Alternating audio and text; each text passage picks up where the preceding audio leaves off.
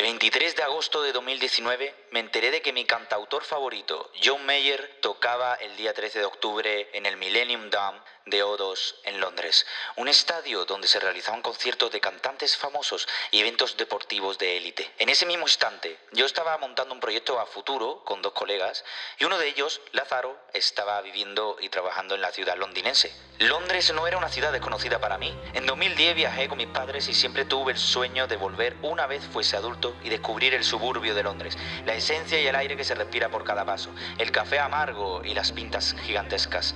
Así que hice unas llamadas, unas gestiones y como en ese momento tenía el dinero como para poder permitírmelo, decidí embarcarme en una de las aventuras más intrepidantes que jamás habría vivido. Mi viaje a Londres.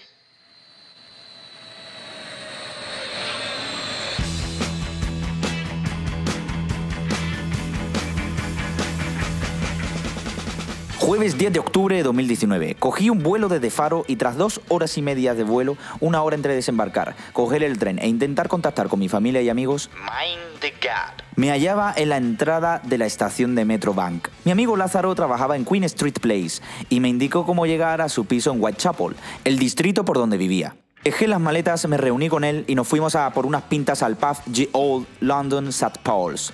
Primera cosa que me llamó la atención fue que se podía beber alcohol por la calle sin problema ninguno. Esto en España es ilegal. o eso creo. Por cierto, no me hacía con mirar primero a la izquierda y luego a la derecha para cruzar las calles. Me sentía que estaba en un mundo al revés. Y nunca mejor dicho. Pude haber sido atropellado. Esa misma noche pudimos cenar con un compañero de mi carrera, Alberto, que residía también en Londres y pudimos comer unas hamburguesas en un Gourmet Burger Kitchen por la zona de Tottenham Court Road. La vuelta fue curiosa, más que nada porque nunca antes había montado en un Black Cab. Para mí como si fuese una limusina, pero vamos, que estábamos hablando de un taxi londinense. Normalmente cogíamos Uber, nos salía más barato a medias y eran más rápidos. Mercedes y Toyota Prius por donde no los haya.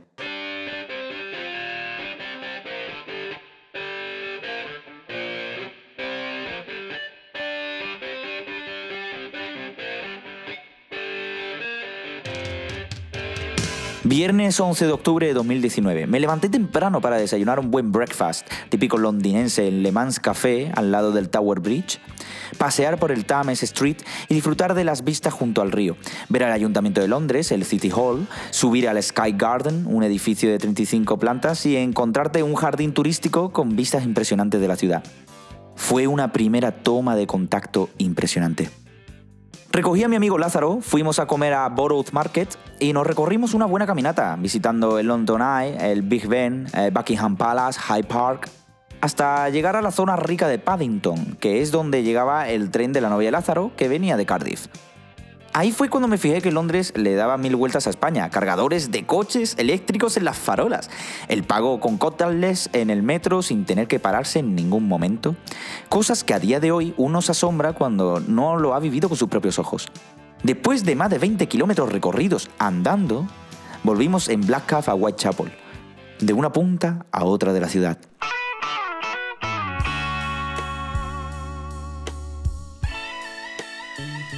Sábado 12 de octubre de 2019 nos fuimos a un café muy famoso por la zona de Whitechapel, Grounded Coffee Company, y nos dispusimos a visitar Brick Lane. Por fin olía el suburbio de Londres, lo que la mayoría de los turistas apenas descubren ni visitan. Lleno de tiendas artesanales, mercadillo de segunda mano. No cash, only credit card. En Londres, tanto los mercadillos como la gente que tocan y actúan en las calles piden dinero a través de un datáfono. El dinero en efectivo en Londres es el pasado.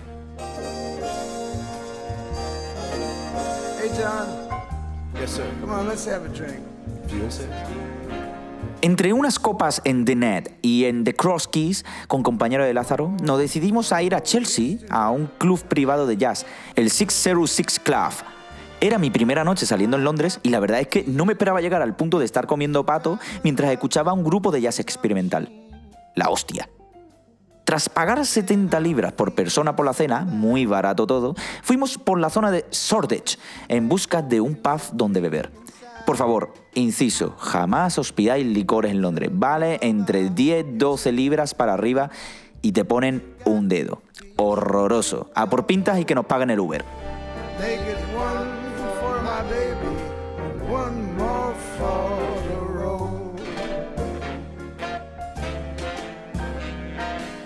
Domingo 13 de octubre, nos disputamos a comer por la zona de Canary Wharf. Se nos ocurrió la idea de ir allí en bici Santander, porque sí, en Londres puedes alquilar bicis de la marca Santander por dos libras al día, con la pequeña pega de que tenías que parar cada media hora en un punto de bici, soltarla, meterla, sacarla y ya no os digo cómo acaba esto.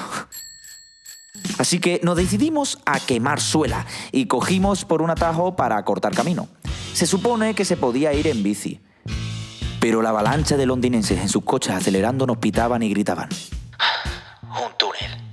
Una de las veces casi me caigo, pero mi gran habilidad para el equilibrio, y si no es eso, las causalidades de la vida, pudo hacer que me parase en el pequeño arcén que había e ir andando el resto del camino hasta salir del túnel.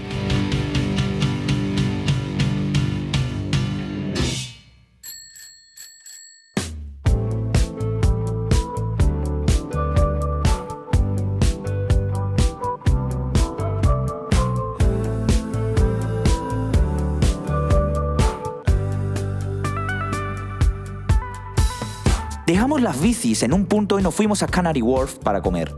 The Merchant, un sitio escondido pero a la vez con buen gusto y una comida deliciosa. Tras irse la novia de Lázaro para coger sus cosas y volver a Cardiff, nos dirigimos hacia el Millennium Dam de O2, donde John Mayer haría lo que fue para mí uno de los mejores conciertos de mi vida.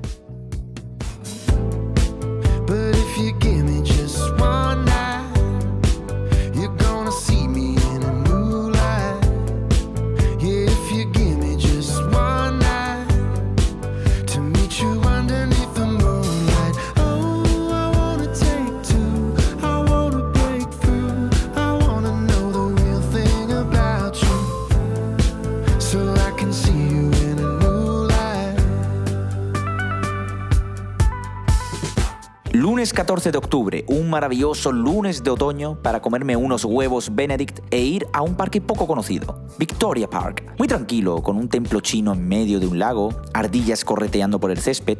Se respiraba paz. Entre metro y buses, que normalmente es lo que me hacía perder algo más de tiempo, pues pude llegar a Camden Town, una zona muy extravagante pero a la vez excitante, con objetos y figuras gigantes como zapatos pegados a las paredes de las tiendas. Sin hablar de la tienda más famosa y más intrigante, Cyberdog. Os invito a que si vais a Camden Town, que entréis ahí porque os voy a quedar con la boca abierta. Muy colorido todo. Paseando por Primrose Hill y atravesando The Regent's Park, pude llegar a Baker Street y comerme una buena hamburguesa en The Honest Burger. Siendo honestos, no escogí bien la hamburguesa y he probado otras mejores. Pero bueno, ya volveré para probar la mejor.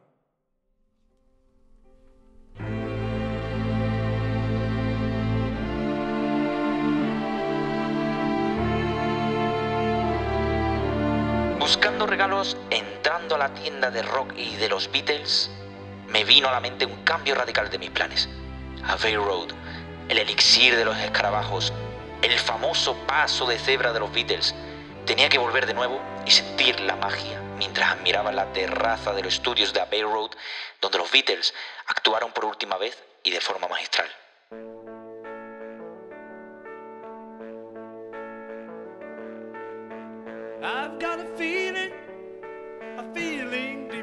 Inside. Oh, yeah. Oh, yeah. I've got a feeling, a feeling I can't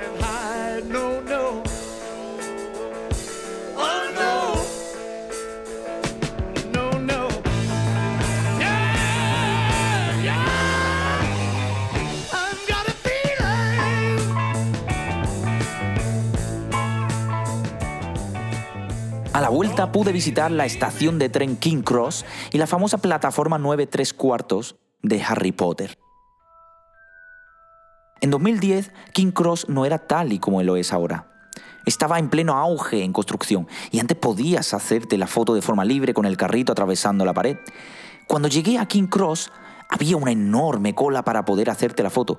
Te lo hacía en la propia tienda porque sí, hay una tienda de Harry Potter y no podía irme de Londres sin pillarme algún obsequio de Gryffindor. Recordé lo que Dumbledore me decía en sueños.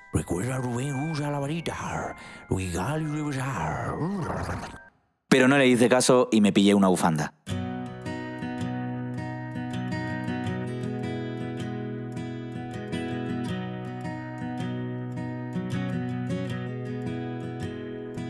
Martes 15 de octubre, un día más tranquilo, pero sin parar de hacer esas cosas que uno no haría normalmente en un viaje turístico, como coger una bici de Santander y recorrerme todo Hyde Park.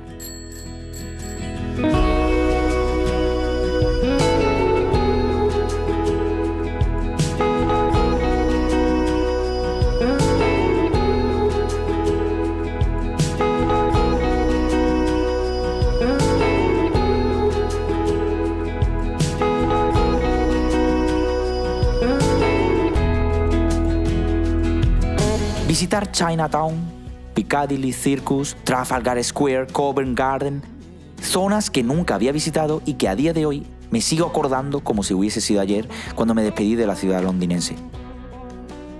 El miércoles 16 de octubre me despedí de mi amigo Lázaro con un buen abrazo mientras la gente nos rodeaba en el metro. Él se iba a Queen Street Place y yo a King Cross. Mientras esperaba en la estación de tren con un buen cafenero, el café en Reino Unido es una mierda, insisto, pasaros a las pintas, me dediqué a pensar en todo lo vivido en estos seis días. Si hace 10 años descubrí Londres, a día de hoy puedo decir que he conocido el suburbio de Londres y que seguramente vuelva más veces en el futuro a seguir disfrutando de lo desconocido en esta ciudad tan maravillosa.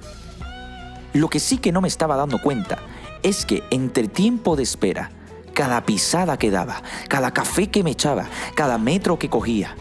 En cada momento del viaje, empecé a engancharme al mundo de los podcasts. Descubrí tanto de este mundo que soñaba con algún día poder grabar mi propio podcast.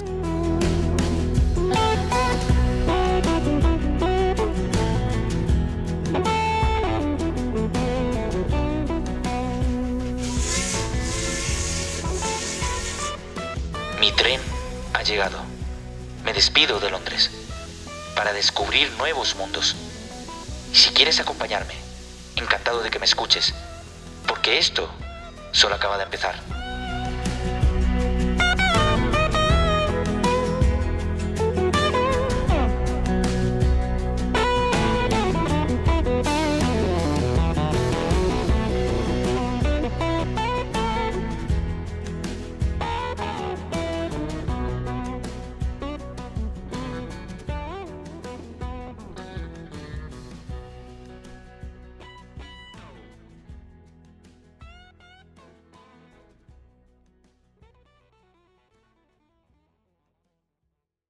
Mi viaje a Londres, un episodio producido por R Sostenido, un emblema del podcast e inaugurando nuevo formato de contenido pro que converge en los conceptos de producción, productividad y formato profesional en cuanto a calidad contenido. Puedes escuchar este podcast en Apple Podcast, en Spotify, en Google Podcast, en Overcast, en Pocketcast, en Anchor.fm y por donde tú quieras, por R Sostenido, el podcast.